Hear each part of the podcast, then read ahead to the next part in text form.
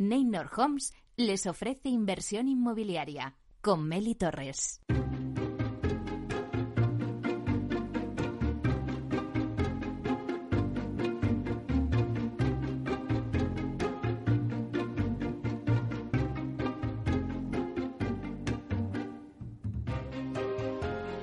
Hola, ¿qué tal? Muy buenos días y bienvenidos a Inversión Inmobiliaria. ¿Quiere invertir en el sector inmobiliario y sacar la mejor rentabilidad a sus propiedades? Pues entonces no puede perderse este programa porque nuestro objetivo es mantenerle informado de todo lo que ocurre en el sector inmobiliario. Tratamos de dar voz al sector a través de los micrófonos de Capital Radio. Y si está pensando en invertir en el sector, aquí le vamos a dar todas las claves para que realice la mejor operación. Por ello les invitamos a que se queden con nosotros y conozcan los temas que vamos a tratar hoy en el programa y que podrán escuchar también en los podcasts en nuestra página web capitalradio.es. Y además los podréis escuchar desde el metaverso, donde ya estamos presentes de la mano de Data Casas Protec. Así que ya comenzamos.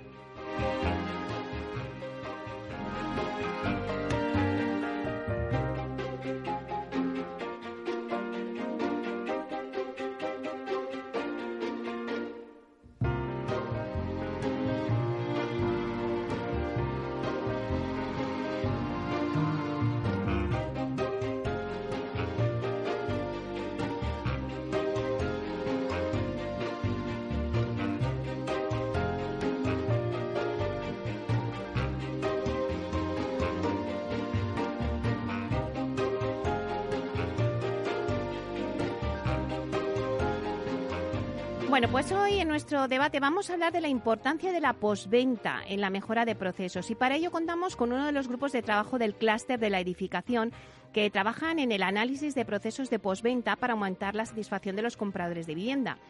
¿Sabían cuál es el número de incidencias que se dan por vivienda? Bueno, pues nos lo van a contar Miguel Pinto, director gerente del clúster de la edificación, Samuel Orche, director técnico de Libra Gestión de Proyectos, Oscar Bailey, que es director de promociones de Activitas, Nadia Cano, eh, que es directora de postventa de Habitat Inmobiliaria. Y como todos los jueves, pues vamos a repasar la actualidad de la semana inmobiliaria con el portal Inmobiliario Idealista que nos va a hablar de los precios en la vivienda.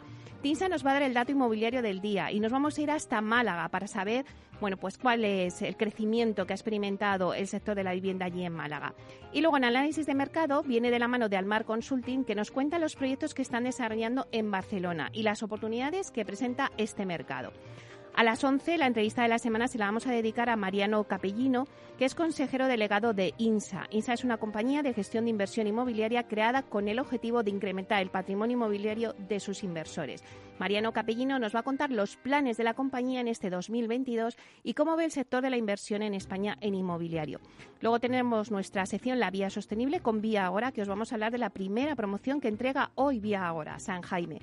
Y después vamos a dar un repaso al mundo Protec con, con Urbanitae. Así que ya comenzamos.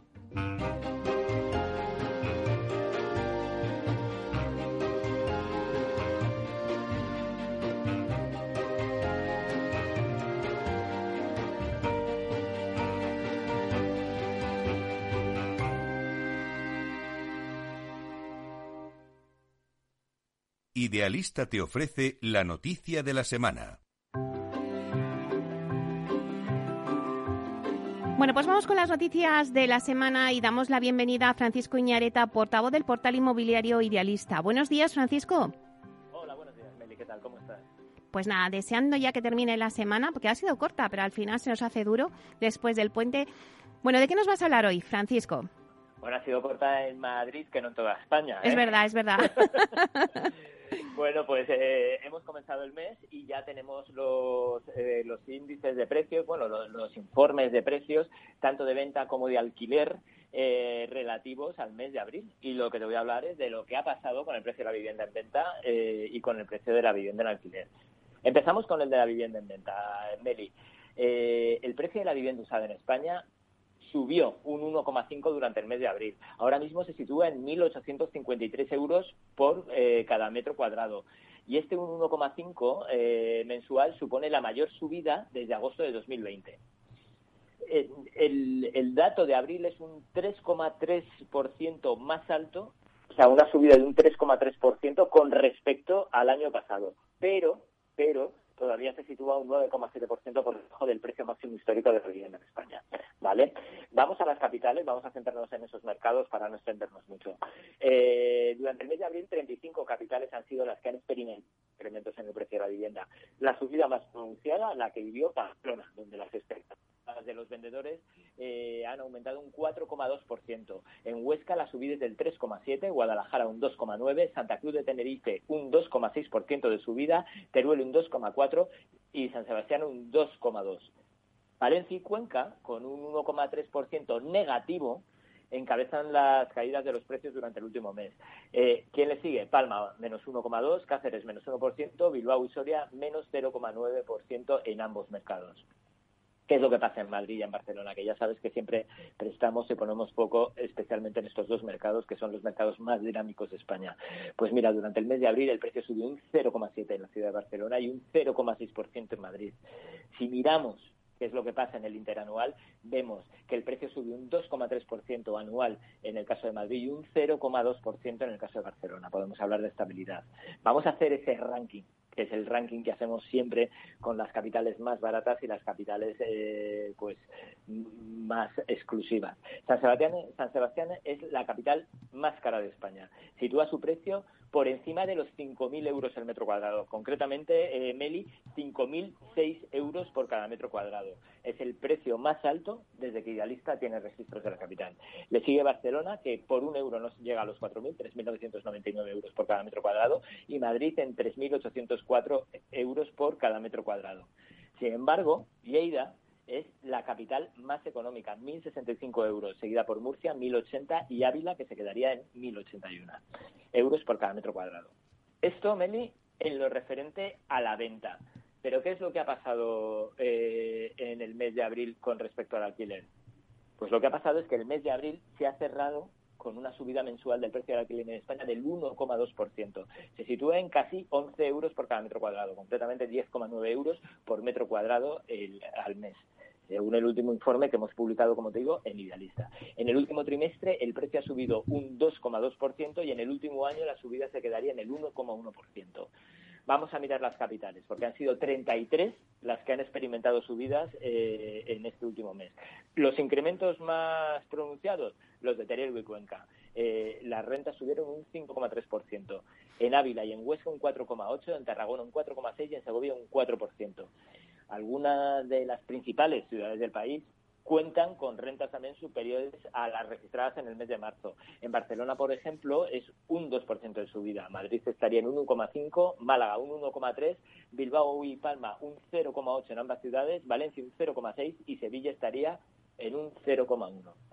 En el lado contrario, en el lado de las bajadas, eh, veríamos que Albacete es la capital en la que más ha bajado el precio del alquiler durante el último mes, un casi un 2%, un 1,8%.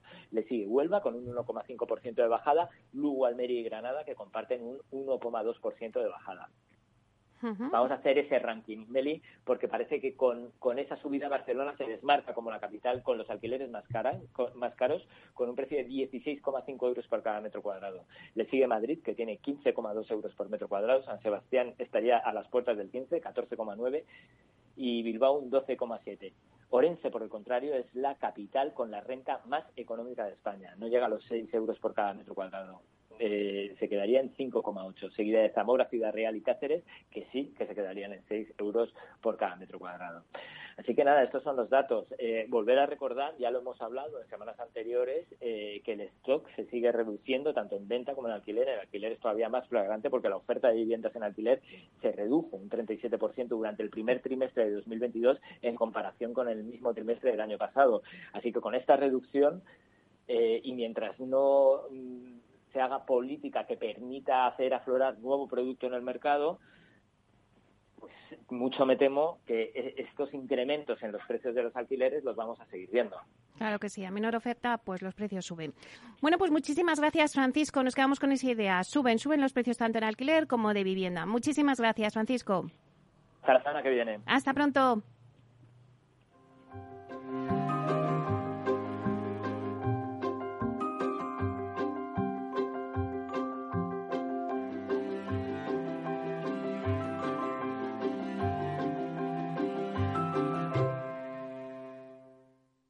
El dato del día con Tinsa.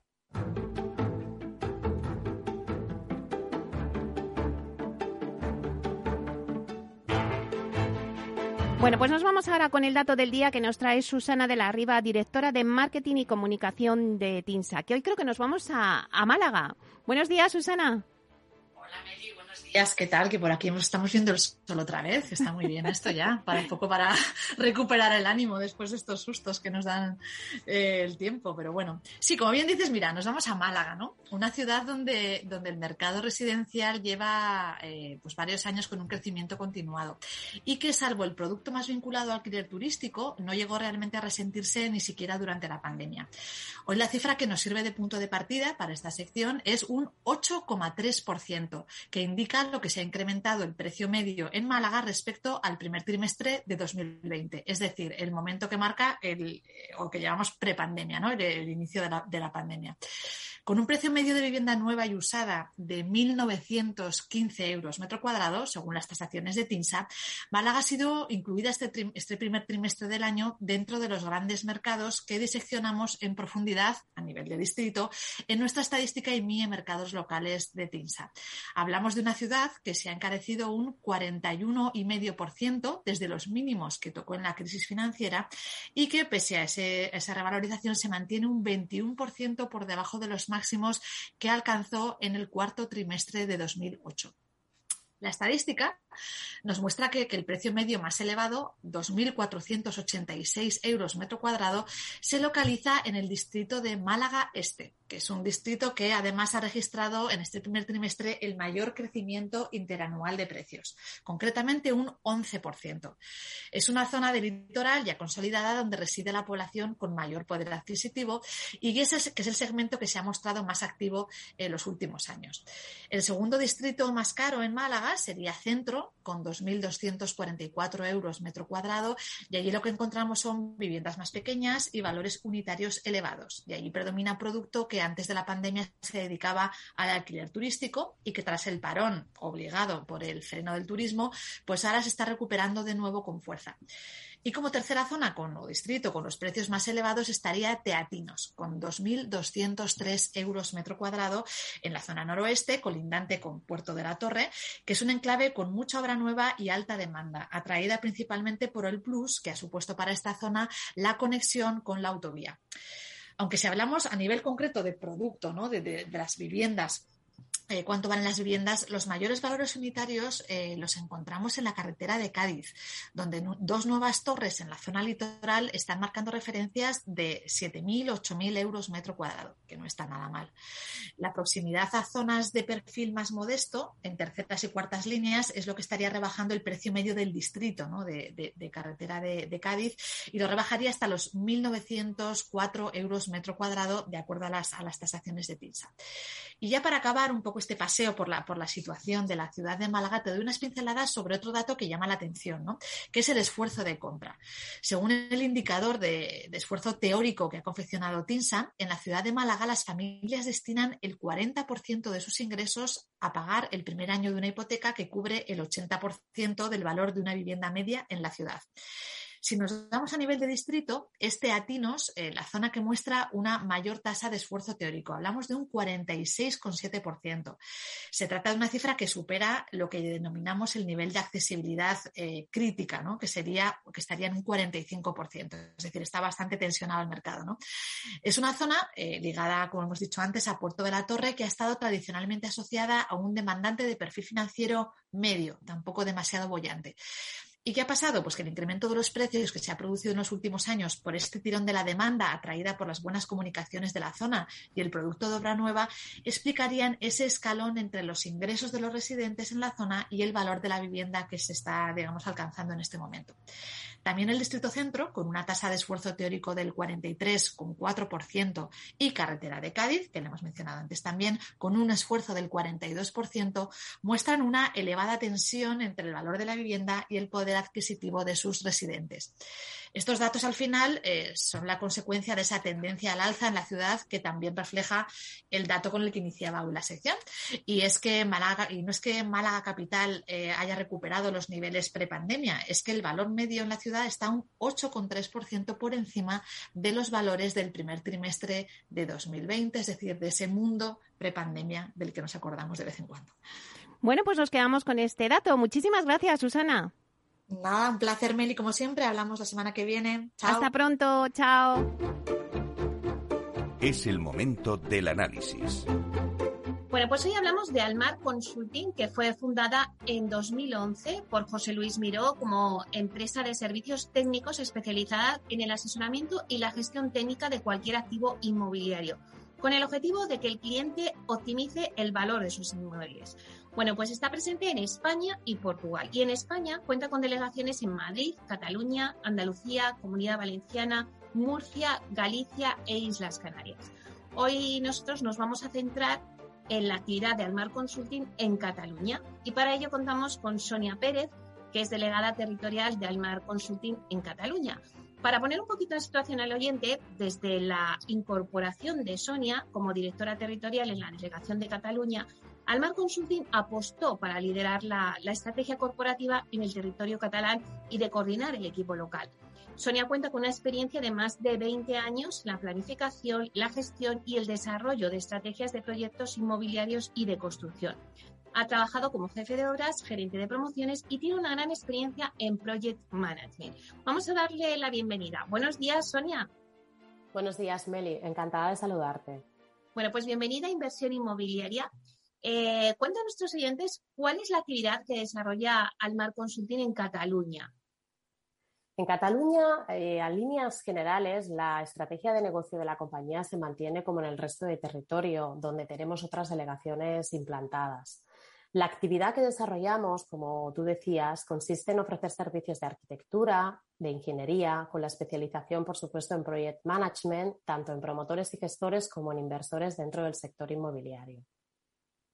Sí es cierto que la delegación de Cataluña ha experimentado en el último periodo, eh, en el último periodo de un año una destacada ampliación de la cartera de clientes y de los proyectos que tenemos asignados. La verdad es que Almar Consulting lleva prestando servicios en Cataluña desde 2010, manteniendo parte de los principales clientes que ya tenía en esta región a los principales servicios incrementados durante este último año, como te decía, como son, por ejemplo, el de gerente de promociones, el de project management o dirección de obras de ejecución, se suman otros servicios que ya se venían ofreciendo desde la delegación, como por ejemplo son el asesoramiento y gestión técnica de activos, que están en manos de los principales servicios inmobiliarios. Pues, por ejemplo, con la redacción de proyectos, eh, de proyectos técnicos, estudios previos, informes, etcétera además de estos servicios, el de consultoría técnica con la elaboración de due diligence técnica para todo tipo de activos, como pueden ser activos de suelos en desarrollo urbanístico o, por ejemplo, suelos para la implementación de naves industriales, residencias universitarias, activos, por ejemplo, como eh, edificaciones con destino a co-living, senior living, encajes arquitectónicos para el desarrollo de nuevos complejos eh, residenciales o, por ejemplo, due diligence para el mantenimiento de edificios eh, con destino sociosanitario. Todos estos servicios complementarios, siempre con el único objetivo, que es el que Almar Consulting tiene, que es el de aportar alto valor añadido a lo largo de toda la cadena de valor inmobiliaria desde una perspectiva técnica y conseguir, como no, que nuestros clientes optimicen el valor de sus inmuebles. Claro, Sonia. Y ya, eh, pues la verdad es que la delegación de Almar Consulting en Cataluña, pues os habéis consolidado. ¿Cuántos empleados sois en Barcelona? ¿Y qué supone esta delegación pues para el negocio de, toda la compañía en sí? A fecha de hoy somos ya 20 eh, personas dentro del equipo y la verdad es que las miras están puestas en ampliar recursos de forma inminente para hacer frente a todos los nuevos retos a los que nos estamos enfrentando. Si hablamos de cifras de la delegación de Barcelona, esta supone un 15% de la facturación de la compañía, que aproximadamente es de 2 millones de euros. Obviamente, nuestra delegación en Barcelona se convierte en una pieza clave de la estrategia corporativa de Almar para consolidar nuestra presencia en el, mercado inmobiliario español. Claro, y háblanos un poquito de los principales proyectos que, está liderando Almar Consulting en Cataluña, desde vuestra delegación allí. Eh, si quieres, vete mencionándoles y luego profundizamos más. Por supuesto, Meli. Estamos, la verdad, muy satisfechos de todos los proyectos que estamos desarrollando desde la delegación. Algunos de los más importantes que podemos, por ejemplo, enumerar eh, son el proyecto de rehabilitación que se está haciendo por fases eh, en el conocido edificio de la calle Córcega de Barcelona, o bien el complejo hotelero que estamos ejecutando en Tosa de Mar, en la Cala Giberola, en la provincia de Gerona.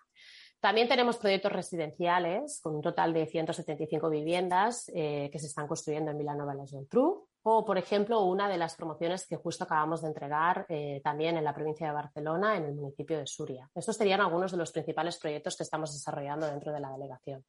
Bueno, la verdad es que tocáis todos los, los palos, por así decirlo, rehabilitación, la promoción, hotelero. Eh, pero cuéntanos un poquito algunas características principales de cada uno de ellos para saber un poco más de, cada uno de los proyectos que nos has contado. Pues mira, por ejemplo, el proyecto de rehabilitación de este edificio que te comentaba en la calle Córcega eh, es un edificio de nueve plantas que tiene aproximadamente unos 7.000 metros cuadrados y la verdad es que se ha rehabilitado por fases desde el año 2021 en todas las fases, Almar Consulting ha desempeñado un papel de project manager y en algunas de ellas incluso ha sido el equipo redactor del proyecto, la dirección de obra y ejecución. Ah, la verdad es que la finalidad de la rehabilitación era mejorar la calidad de espacios, la estética y la eficiencia energética del edificio. Se ha ido realizando por diferentes fases. La primera era un poco la reforma interior del inmueble, con la impermeabilización, cambio de impermeabilización, sistemas de contraincendios. La segunda fase ha supuesto la rehabilitación de la fachada principal, que, ha comportado la sustitución del acristalamiento y la regeneración de los perfiles de, eh, los muros cortina, o, por ejemplo, la mejora de todos los espacios de las terrazas en las plantas superiores. Ah, la tercera fase se está ejecutando justo en estos momentos. También consiste en una reforma interior ah, con la retirada de elementos de urarita en la cubierta e instalación, por ejemplo, de placas fotovoltaicas y también para dar una calidad superior a los espacios en la planta baja, se está realizando un apeo estructural en uno de los forjados, precisamente para poder aportar luz natural en las salas inferiores y además generar un espacio verde en todo el edificio o en este, en este conjunto que evidentemente haga que, que tenga una mayor calidez y una mayor calidad especial toda una serie de intervenciones que se han ejecutado y que se están llevando a término justo en este momento. No se descartan que en este inmueble se puedan realizar futuras intervenciones de reforma interior y, como no, para este cliente esperamos poder estar participando con ellos. Si te parece, Sonia, eh, ahora, para que no te voy a hacer otra pregunta, ¿vale? Para que quede un poco más ágil. Y ahora te digo, bueno, y en cuanto al programa, eh, en cuanto al proyecto que nos has dicho, hotelero de Tosa de Mar, ¿qué nos puedes contar? ¿Vale? Así lo hacemos más ágil, porque si no. Perfecto. Queda sí, si no es muy repetitivo, venga, va. Efectivamente, ¿te parece? Venga. Perfecto. Y en cuanto al complejo hotelero de Tosa de Mar que nos has comentado antes, Sonia, eh, ¿qué nos puedes decir de características principales que estáis desarrollando en ese proyecto? Pues mira, este es uno de los grandes proyectos que tiene la delegación en estos momentos. Eh, la verdad es que es un complejo hotelero que está ah, compuesto por un camping, ¿vale? por una serie de apartamentos y luego por todo lo que es el resort.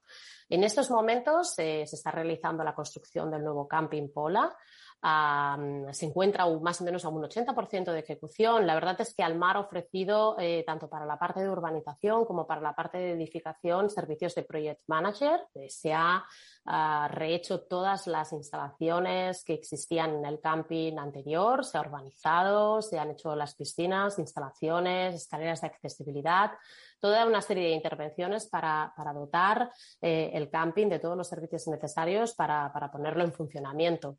A nivel de edificación, como te decía, también hemos participado como Project Manager y además también eh, hemos hecho de dirección facultativa. Eh, en este caso, lo que se ha hecho ha sido hacer actuaciones con construcciones en todas las zonas comunes, las edificaciones principales, unidades sanitarias, unidades de acampada, edificios de personal que son necesarios.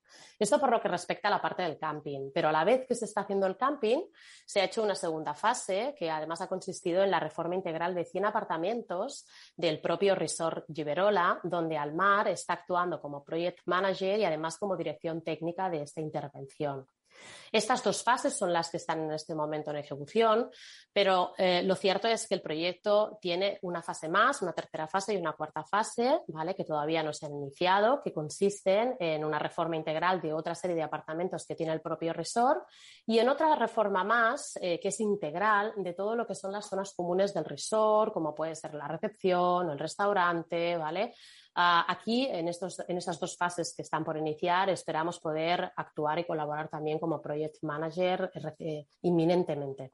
Bueno, bueno, Sonia, la verdad es que eh, tiene una pinta estupenda esa reforma integral de los 100 apartamentos de resort que nos estás comentando.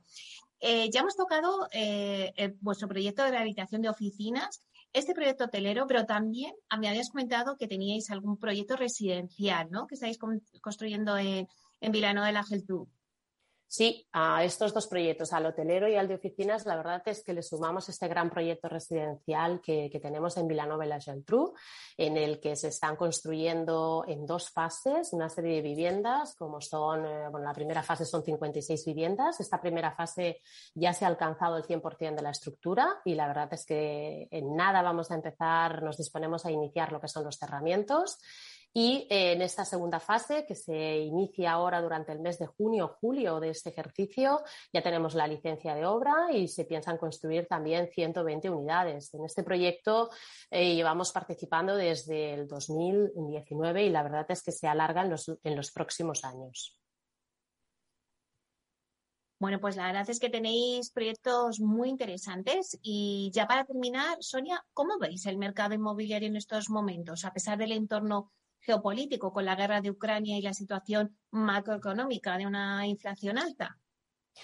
Pues Meli, efectivamente, tanto el desgraciado conflicto de la guerra de Ucrania como la situación macroeconómica perjudicada por una alta inflación que nuestro sector está afectando de una forma muy significativa, estos son dos de, los grandes problemas que generan una alta incertidumbre, incertidumbre sobre la posible evolución de la economía.